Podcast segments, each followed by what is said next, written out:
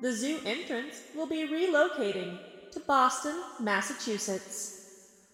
Uh, uh, hello there, internet. Is this thing on?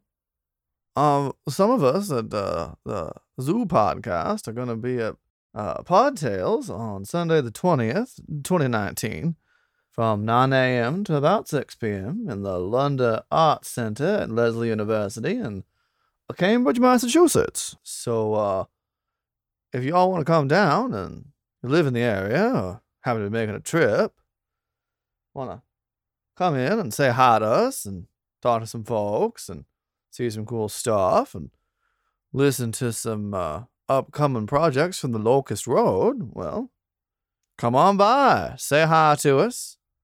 Might even get an autograph from your favorite half cricket groundskeeper. Sure would like to see you. Hope to be seeing you there. Did I act out your charade fine enough? That was excellent, Amos. We'll be seeing you at Podtales.